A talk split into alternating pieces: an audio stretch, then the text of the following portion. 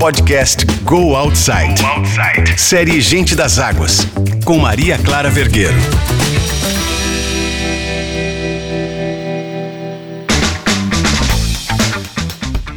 Olá, bem-vindos e bem-vindas ao Gente das Águas, a série especial de podcast da Go Outside, que traz até você pessoas conectadas com as águas do mundo de inúmeras maneiras, vivendo esse ambiente com performance, com pesquisa, engajamento e aventura.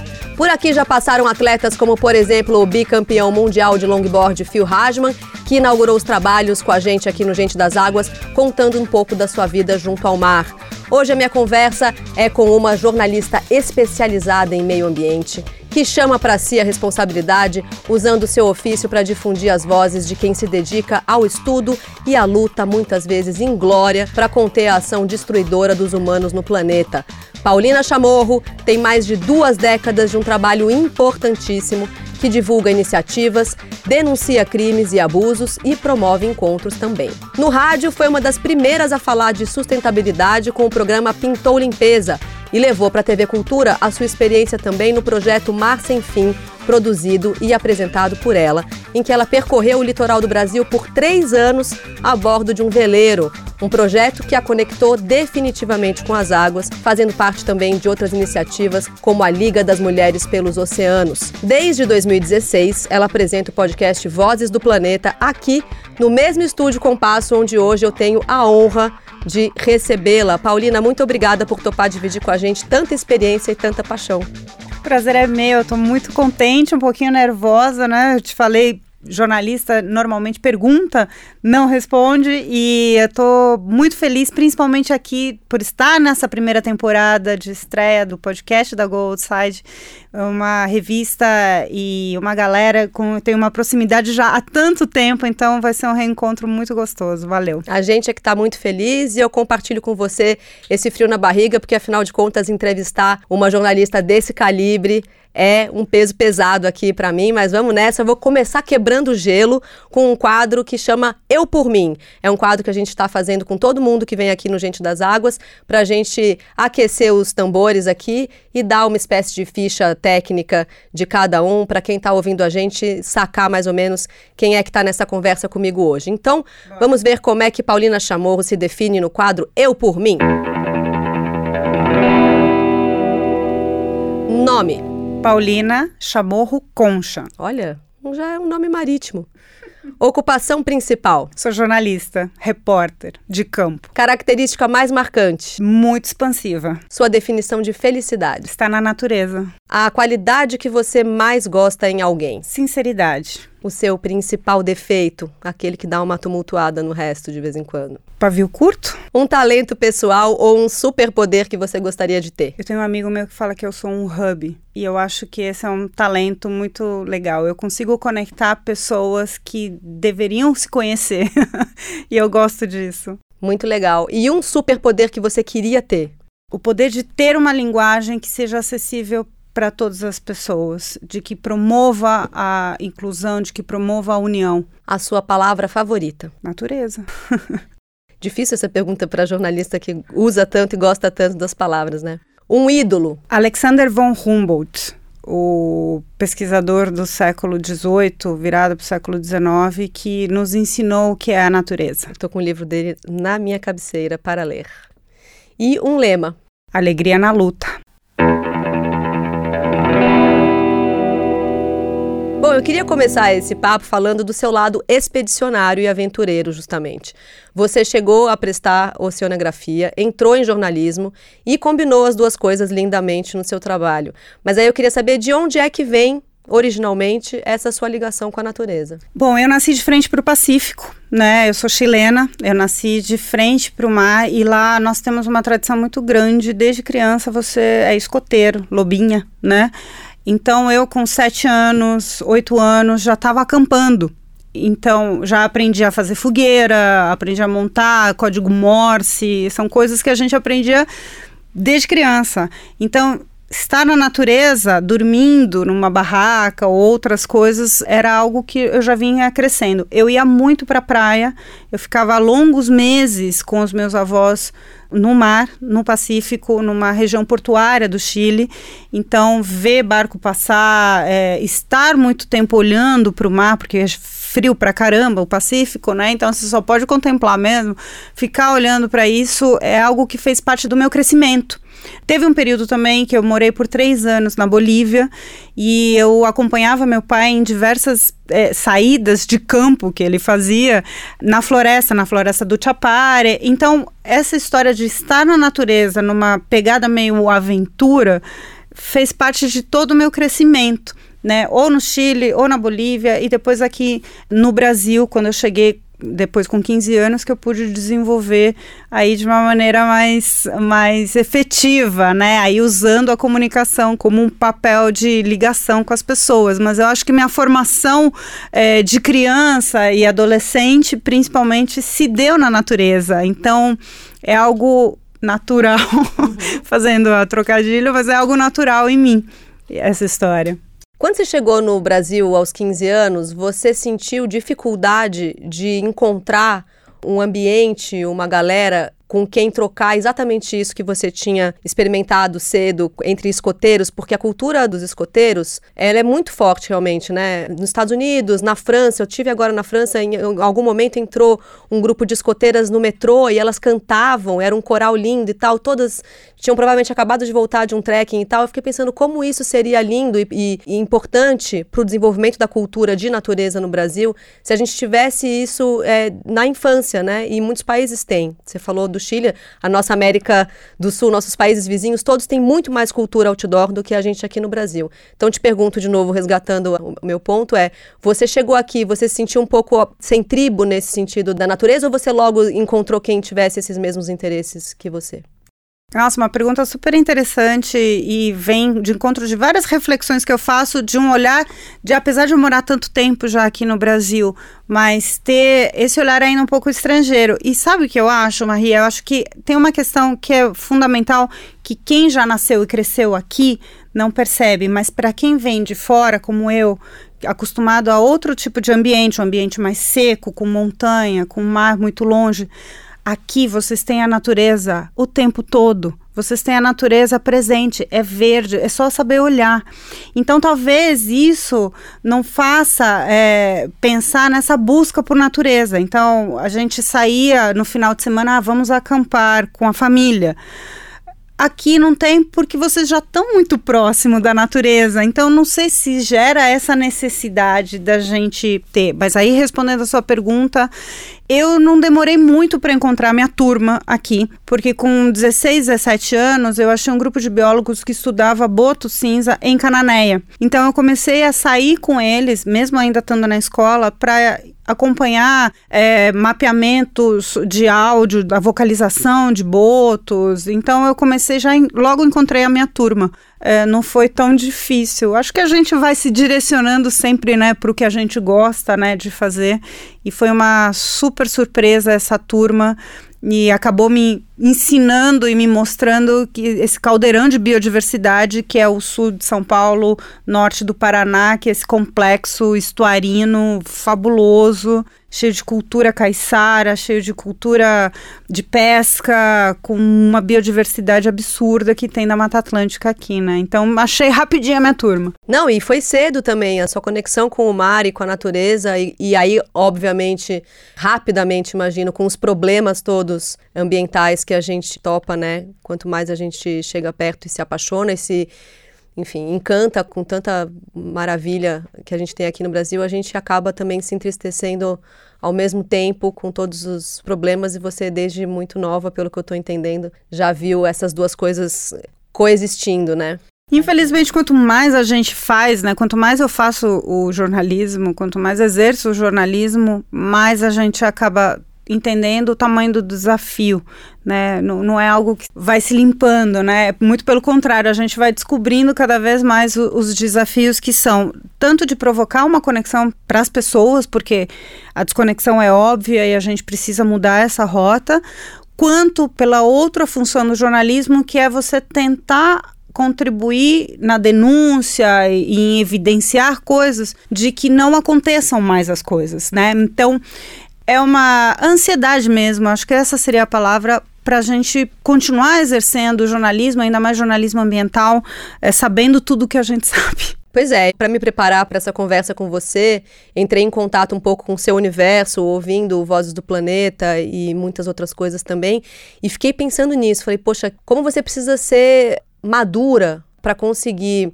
ter tanto envolvimento, tanto mergulho com causas tão difíceis e ser tão pouco ouvido, né? São, as pessoas são muito pouco ouvidas. Ou você fala, fala, fala e parece que ninguém está realmente entendendo o que está falando. E você tem um trabalho muito importante que é de quase de traduzir tudo o que está acontecendo. E mesmo assim, a gente sempre, quando vê especialistas na área socioambiental, todo mundo diz: as provas estão aí, os sinais estão todos aí. Eu não consigo entender por que, que as pessoas não assimilam, né? Não conseguem mudar na prática. E tem até trabalhos, acho que de neurociência mesmo, né? Para a filosofia, a sustentabilidade não existe, porque o ser humano é assim, ele não consegue pensar no futuro, porque ele não existe, na verdade. Uhum. Então, a lógica diz: a gente trabalha para o hoje. E o hoje, se não está apertando o seu calo, não é problema meu. Então, o ser humano é complicado. Eu já trabalhei muito no, no hard news mesmo, e de um tempo para cá, trazendo esses diálogos no Vozes do Planeta, principalmente, eu acho que eu assumi uma história para mim, principalmente, e até para me acalmar com tudo isso, de que a gente precisa ter uma comunicação mais amorosa e inclusiva aqui no Brasil principalmente. Ou seja, amorosa eu digo no sentido não de fofinho, ai, vamos amar. Amorosa de você olhar para quem está te ouvindo, para quem está te lendo e você entender de que aquela pessoa tem diferentes pontos de partida que não é o mesmo do seu. Então, como é que eu vou trazer, incluir esta pessoa? Como é que eu vou emocionar esta pessoa para ela entender que é necessário conservar esse planeta maravilhoso que a gente está vivendo, que a gente ainda tem? né? Essa biodiversidade incrível. Então, não vai ser dizendo, olha, você é um escroto, uma escrota que fez isso, que faz isso, que usa garrafinha, que usa isso, que não funciona. Para mim não funciona mais. Então eu gosto de trabalhar e falar assim, olha, olha que planeta incrível. Olha que você sabia que, sei lá, trazer curiosidade sobre a natureza para integrar essas pessoas, para trazer essas pessoas para esse campo da conservação, no sentido da emoção, na maravilha que é estar nesse planeta ainda vivo. E nesse sentido, inclusive, os esportes, a aventura, os temas que são tão caros aqui a Go Outside, tem bastante poder para levar esse tipo de mensagem para as pessoas passarem a, pelo menos, se abrir para esses alertas, né? De um jeito mais que pega na emoção, que pega no afeto. Quer dizer, se você usa isso, e até na questão mesmo biológica, né? Como você quer surfar e você quer desfrutar da montanha e você quer levar seu filho no córregozinho ali do lugar onde vocês frequentam, é, você vai precisar ter um mínimo de consciência, né? Para que isso te interessa. Exato. Então, acho que o esporte e a natureza acabam fazendo um pouco esse papel. Eu ia te fazer uma, uma, uma Vou fazer essa pergunta, mas é engraçado que você acabou me dando uma resposta amorosa para uma pergunta aguerrida, né? O, o Ailton Krenak, filósofo, escritor, líder indígena, deu uma entrevista no seu programa, no Voz do Planeta, que foi um tapa na minha cara, pelo menos. Resumidamente, ele na dizia. Nossa, né? nossa, eu fiquei muito, muito mexida. Resumidamente, ele dizia que a maioria das ações humanas ou são destrutivas ou são ingênuas e arrogantes, colocando sempre o homem no centro de tudo, seja como o cara que destrói, né? Ou como o cara que constrói, o cara que vai salvar o, o mundo. O documentário Seaspiracy, que você também tratou em um dos seus programas, ele também tem um recado tenebroso porque denuncia uma guerra criminosa nos oceanos do mundo. Aí eu fiquei pensando, será que num futuro próximo um ambientalista vai ter que ser uma espécie de guerrilheiro? Essa ingenuidade toda tá desperdiçando tempo e investimento dessas pessoas que de fato lutam? Eu acho que a gente tá sempre tem um momento, né, que a pessoa fala: "Ah, você é otimista, você é pessimista, né, com o futuro". Eu acho que a grande desconexão que o Ailton se refere, que ele trata como uma sociedade de consumo, que o Davi Copenaua, que é um outro grande líder indígena, o xamã Yanomami, fala que trata a gente como sociedade de mercado, porque a gente só vê consumo, extração dos recursos naturais, é sobre isso que eles se referem. E a gente entender cada vez mais a cosmovisão indígena como uma ferramenta de olhar para nossas formas de relação com esse planeta é uma das soluções que eu vejo hoje aqui. Daqui para frente, urgentemente. Olhar para os jovens ativistas que estão nos mostrando de que hoje é a única coisa que a gente tem, porque o amanhã está comprometido, é uma outra forma. Então, essa urgência é, e cada vez mais ativista, não, eu, eu acho que não hoje não temos mais espaço para não tomar uma posição e não tomar um partido que não seja da conservação, que não seja da nossa própria manutenção, porque é a manutenção da nossa vida no planeta que a gente está dizendo. Olha o que a gente está vivendo hoje no país continental como o Brasil. A gente tem três safras de grãos que estão comprometendo exportação por conta de uma seca feroz e neste momento que a gente está conversando já temos mortes em Petrópolis por conta de chuva. Ou seja, essas são mudanças climáticas. Isso é um controle que a gente precisa tomar, uma mudança de rota que está comprometendo a nossa vida no planeta. Então, como é que a gente vai traduzir isso de uma maneira amorosa, trazer essa reconexão para que a gente possa lutar todo mundo junto pela nossa própria vida aqui dentro? Que é algo que o Ailton trouxe, né? Que é esse tapa na cara maravilhoso, que é isso que ele quer dizer. Tipo, você é muito arrogante, porque a gente, e tem outros pesquisadores e outras mulheres incríveis que eu escuto, que nos trazem essa realidade. A gente, enquanto ser humano, se desconectou e se acha uma espécie diferente, mas a gente está dentro da espécie animal. Nós somos mais uma espécie que ao, ao, partir do momento que a gente tenta se destacar. A gente se mata. É, já deixamos essa merda aqui. É. Desculpa falar, mas assim, deixamos isso, porque a gente se espalha em todos os lados, a gente come qualquer coisa, a gente devasta tudo, a gente consome sem parar, a gente tem uma característica de uma espécie que não aporta nada para o planeta. Ele fala isso, eu, nossa, eu achei muito forte, ele dizendo, as pessoas ficam falando de salvar o planeta, o ser humano não tem nada para dar para o planeta. Não. Não tem nada. O ser humano vai, ele fala, a espécie humana vai se extinguir, ele é super fatalista, e o planeta vai sobreviver. O planeta está aí. Claro. Então, é, ele fala, é a única espécie que se autodestrói, Exato. que não pensa na sua continuidade, né? Pensa só, a gente consome, consome, consome, deixa um monte de lixo, devasta a floresta, que é a nossa própria manutenção de água. Aí você traz um contraponto de uma outra coisa que eu descobri e eu achei incrível da natureza. Eu não paro de me maravilhar com coisas da natureza. Não sei, você vai ler agora o, o, a invenção da natureza, você vai ficar doida. As baleias.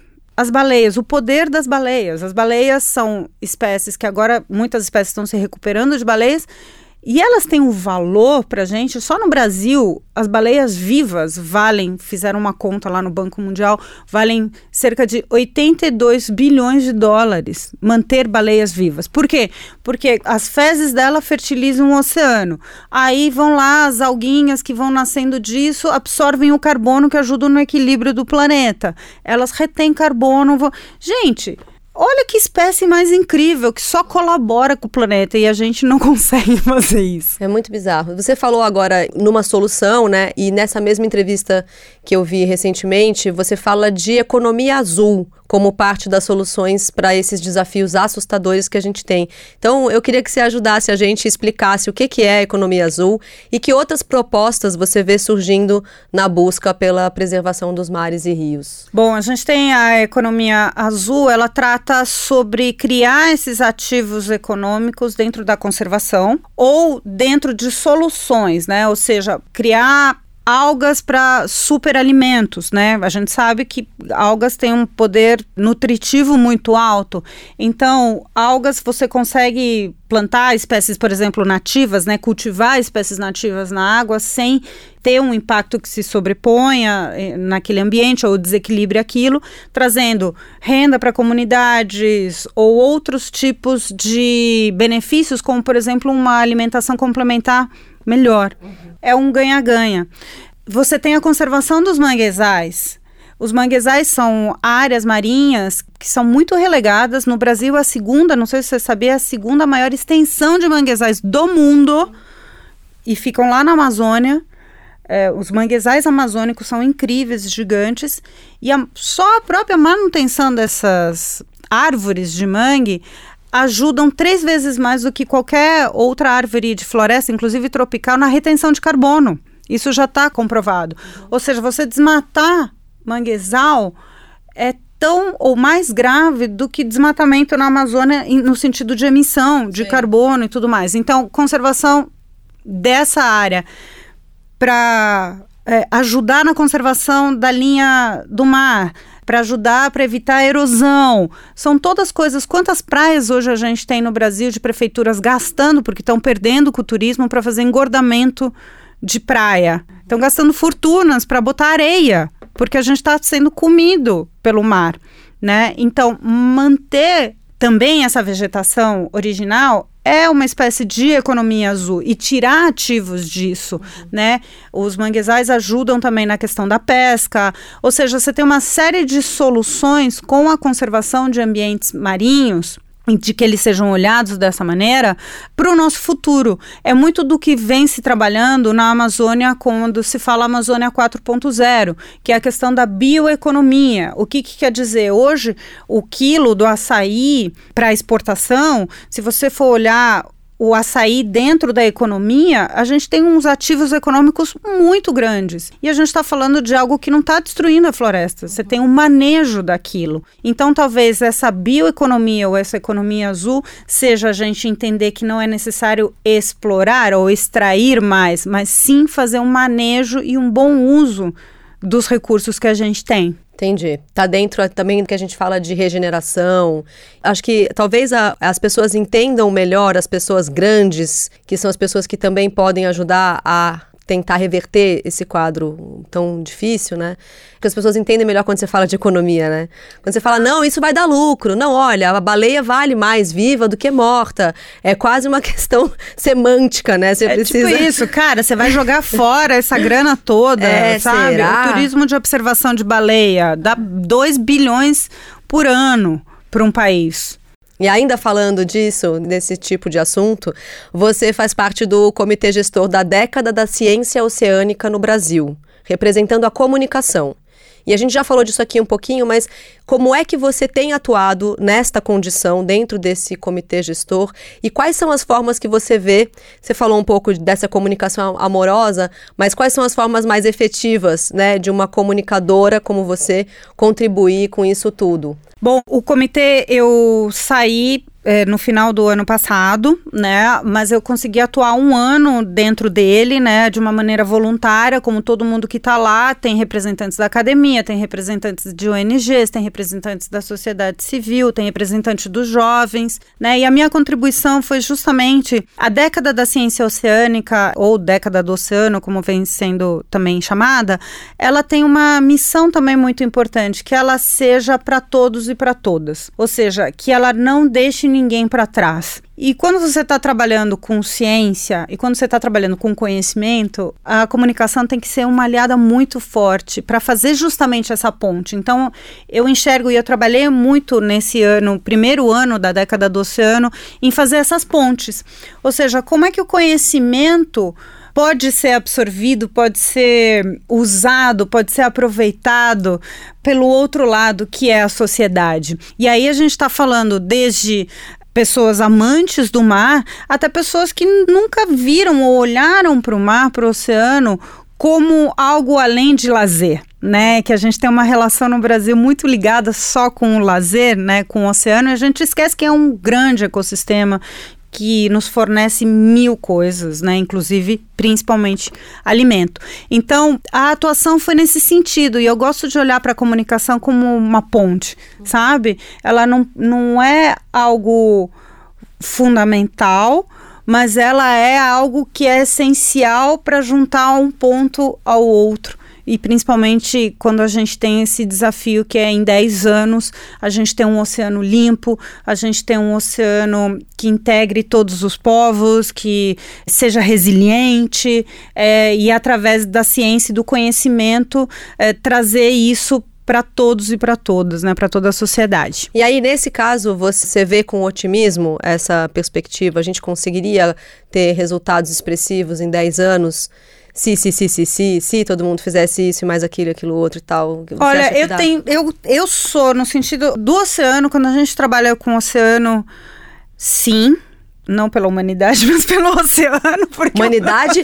o, o Ailton falou que ele, que ele deletava. Ele falou: se eu tivesse num, num, num julgamento cósmico e perguntasse o que, que você faz com a humanidade, fala deletava. deletava Bom, a humanidade. Tirando a humanidade. As baleias. Falando das baleias, né? Dos muriquis, enfim. Não, mas é, o oceano, é, se você olhar pela ótica de um peixe ou de uma baleia, ele é um só, ele não tem uma divisão, né? É o oceano. É, é. é o oceano. Ele está sofrendo com aquecimento, mas ainda você tem áreas que plástico você tem em todas as áreas, né? Talvez, não sei se a gente vai falar disso, mas eu sou a louca do plástico, é uma coisa que me deixa louca, é isso.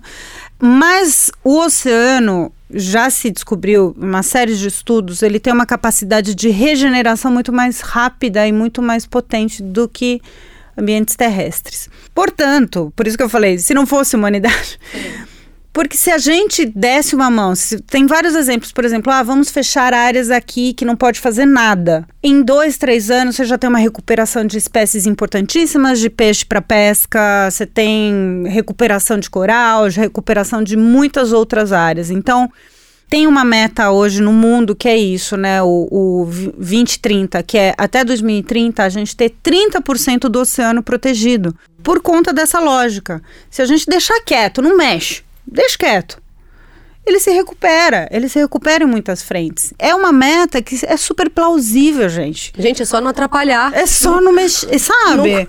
Não, não dá, é, é dá só tanto trabalho o assim. negócio. É. é. é basicamente isso. Então, eu sou otimista nesse sentido, porque a gente sabe o caminho que pode ser feito. A ciência está dizendo quais são os caminhos. E ele é super fácil, né? Quer dizer, você é otimista porque você conhece a natureza, não porque você conhece o ser humano. Enfim, não que eles estejam dissociados, na verdade não estão, mas a gente faz questão de se separar disso o tempo todo, né? Mas conhecendo o ser humano, a gente fica pessimista, conhecendo a natureza, a gente fica mais otimista, né? Cara, porque é impressionante a capacidade de resiliência, que é outra coisa que a gente deveria aprender, entender e, e agradecer, né? Porque senão a gente ia estar tá mais lascado ainda do que a gente já tá. Mas eu acho que eu sou uma otimista responsável, sabe? É, ponderando tudo isso, sabe? A gente entende, no caso do oceano, toda essa capacidade de regeneração, porém não contavam com os seres humanos, né? Então, como é que a gente vai trabalhar com esse bicho, com esse animal tão irracional, muitas vezes, né? Para poder dar essa mão para a natureza da gente não atrapalhar ela, sabe? Podia assim, separar esse pedação gigante de oceano, ó, ninguém mexe e pegar uma boa parte da parcela da humanidade e falar assim, vai lá no seu cantinho pensar. Pronto, fica ali naquele cantinho, vai pensar. E, e o Mar Sem Fim é um projeto muito lindo e muito marcante na sua vida, super marco na sua carreira. Eu fico aqui imaginando como é que deve ter sido passar três anos dedicada a isso. Na verdade, a gente podia também até chamar de reportagem sem fim, né? porque, porque foram três anos a bordo de um veleiro produzindo e reportando histórias pelo litoral do país. Queria saber como é que foi a sua vida nesse período e como é que esse projeto impactou a sua atuação nas pautas ambientais. Excelente pergunta. Uau, muito bom poder voltar a pensar no, no Mar Sem Fim. O Mar Sem Fim é um projeto que ele está ainda, ele é do João Lara Mesquita, é, na época ele foi o meu chefe, quando eu trabalhei na Rádio Eldorado há muitos e muitos anos, uh, e aí eu trabalhava na Unesco, fui trabalhar com áreas protegidas na Unesco como comunicadora, e ele me ligou um dia e falou assim, Paulina, eu queria te convidar, eu já tinha feito muitas coisas para a Rádio Eldorado de aventura. Eu tinha 24 anos, 24 a 25 anos, novinha de tudo. Muito jovem. Jovem, jovem, disposta. E ele falou assim: olha, tem um projeto que é contar na TV Cultura do Oiapoque ao Chuí a visão do mar para o continente. E eu preciso de alguém que tope uma roubada como essa, porque a gente vai num barco e a gente vai parar em todas as bocas de rio e eu preciso de alguém que não seja tímida como você, né?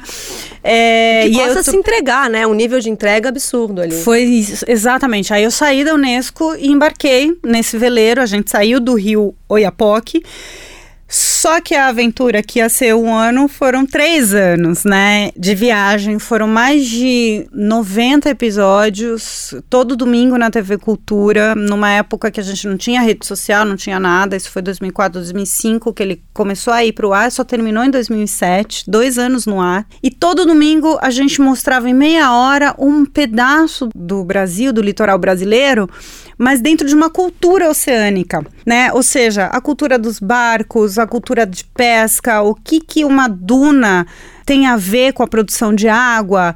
O coral é um animal, um vegetal, uma pedra? E a gente começou a receber e-mails, né? Na época não tinha rede social, de escolas, de gente do Brasil todo. Então, quando a gente chegou lá por dois anos e pouco, que já estava chegando, mas do sudeste para baixo, o Mar Sem Fim era esperado nos portos, saíam barcos de pesca para receber a gente. Então, foi um projeto muito querido e, para mim, foi um mergulho de entender os tempos da natureza, porque quando você está navegando é outra coisa, o tempo não vai estar tá do jeito que você quer, ele vai estar tá do jeito que ele é.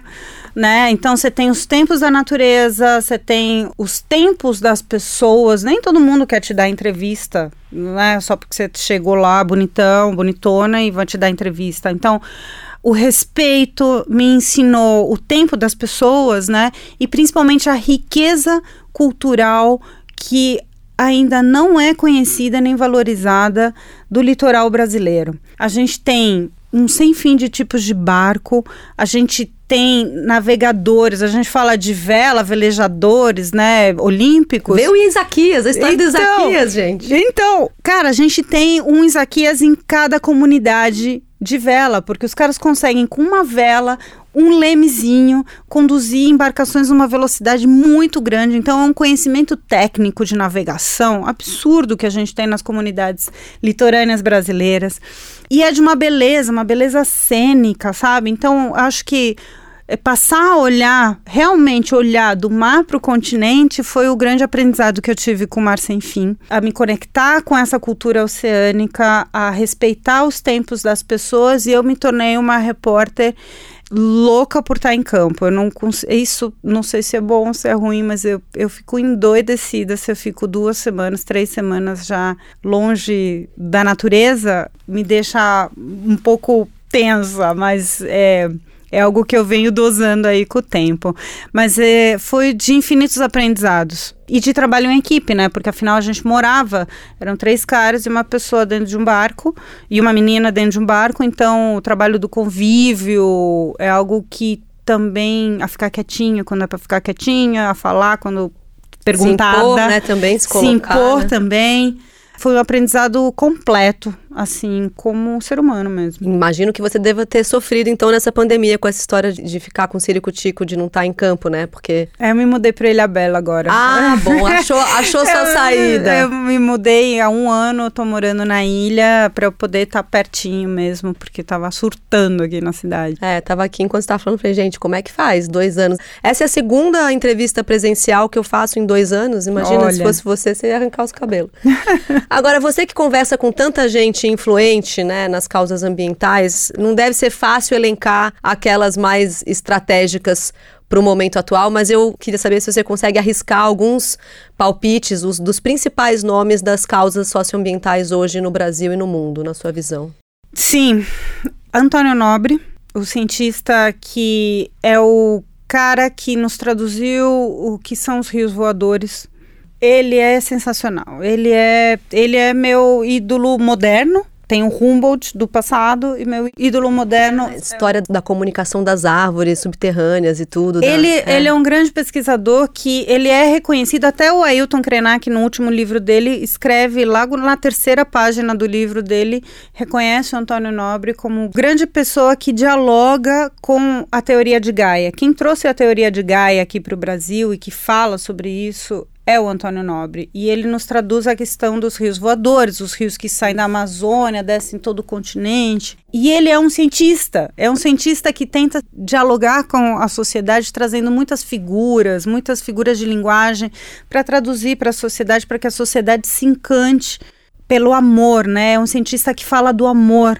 e isso é muito bonito, o amor da natureza. Ele olhou toda a cosmovisão indígena, a queda do céu do Davi Copenau e comparou todo isso com os estudos que, que são feitos na Amazônia e ele constatou que está tudo certo. O que o Davi está falando é exatamente o que eles estão falando, só que o Davi fala de uma maneira muito mais bonita, né? Muito mais legal. Então, o Antônio Nobre para mim é uma pessoa chave nesse sentido. Internacional, eu tenho uma outra cientista que também fala com amor, que é a Sylvia Earle que é uma grande mergulhadora, que nos mostrou e nos apresentou o oceano de uma maneira muito amorosa e inclusiva. Aqui no Brasil eu traria também vozes importantes e combativas, né, como o próprio Davi Copenaua, que eu falei, eh, tem o Ailton Krenak, mas eu acho que é nesse sentido de trazer o conhecimento indígena que a gente precisa absorver é, nossa sociedade branca de uma maneira urgente. Para mim, são vozes fundamentais neste momento que a gente vive. Teriam outras, mas acho que agora destacando mesmo seriam elas.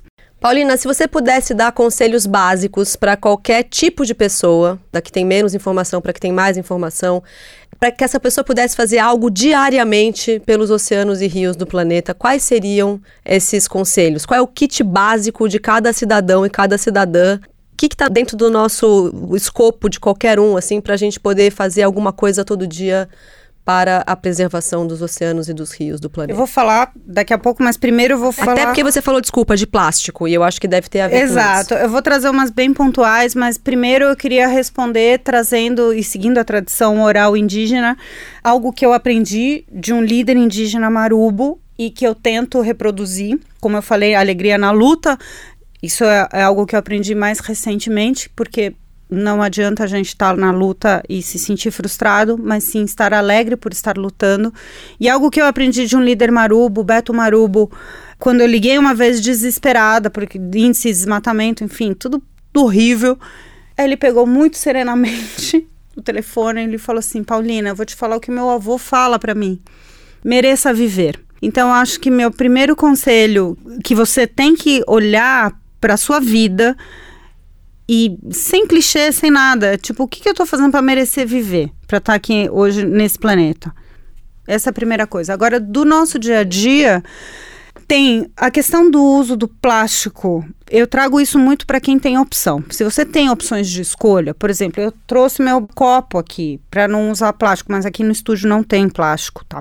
Mas enfim, para quando você estiver na rua precisando, garrafinha, são coisas básicas que eu já não consigo viver sem, né? Com as minhas coisas portáveis para eliminar o uso do plástico é, descartável, que está num nível muito grande, mas não é por causa disso que você não vai fazer alguma coisa. O uso também de produtos biodegradáveis, a gente está contaminando os nossos rios, a gente está contaminando o oceano com muito produto que não é biodegradável. Isso não passa pelo sistema de limpeza, isso não é filtrado, isso, enfim, é uma série. Então, se você, de novo, tem escolhas, tem como fazer escolhas, faça as melhores. Faça as melhores, é, opte por produtos que não poluam as águas, porque realmente a gente está indo para um caminho bastante perigoso. O problema não vai ser, é, em muitos casos, não vai ser de falta de água, vai ser água poluída. Tem um trabalho incrível do fotógrafo Érico Hiller, que ele percorreu o mundo é, fazendo fotografias e ele fala isso. Ele fala: o problema é falta de acesso de água para mulheres e água poluída. Esse é o problema de água que a gente está vivendo. Então, olhar para o nosso consumo, mas principalmente olhar para os nossos hábitos e quanto que isso está poluindo ou não está poluindo as águas, hoje é fundamental, emergencial. Dá para fazer começa a fazer, se torna um hábito, daqui a duas semanas já você não consegue fazer diferente. O poder do hábito, né? O poder do hábito. Depois de duas semanas você não consegue fazer diferente. Então a gente sabe? consegue engajar com um hábito ruim, né? Zoado. Passa não sei quantos anos fumando. Passa não sei É. quantos anos.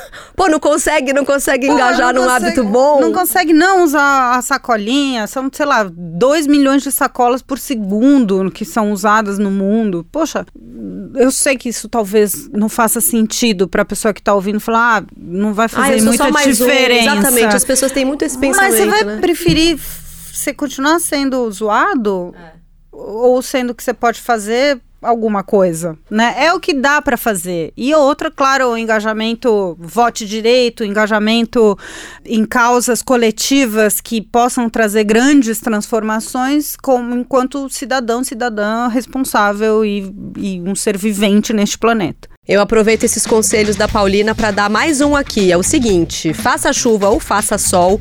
Partiu economizar água, minha gente. Feche sempre a torneira quando não estiver usando. O chuveiro enquanto você se ensaboa.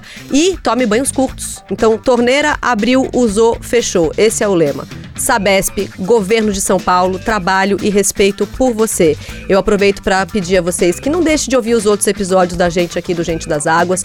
Tem muita gente boa com história bacana passando por aqui. Hoje quem conversou comigo foi a grande Paulina Chamorro. Eu fiquei muito feliz e muito honrada. Eu estou arrepiada. Quem me conhece sabe que eu fico mesmo. E foi muito legal poder trocar essa ideia com você. Obrigada por compartilhar tanto conhecimento, não só hoje, como sempre, através de tudo que você faz, tudo que você imprime por aí. Muito obrigada mesmo. Poxa, eu fiquei muito feliz, muito contente, adorei bater esse papo com você. Você conduziu de uma maneira muito legal, eu tava super nervosa e adorei poder dar essa contribuição aqui de estar de novo, mais uma vez, obrigado por me convidar para estar nessa primeira temporada do podcast que com certeza vai ter muitas outras. Valeu, Marie. Muitíssimo obrigada. Um beijo para todo mundo que ouviu a gente. Até a próxima. Tchau. Podcast Go Outside. Série Gente das Águas. Com Maria Clara Vergueiro.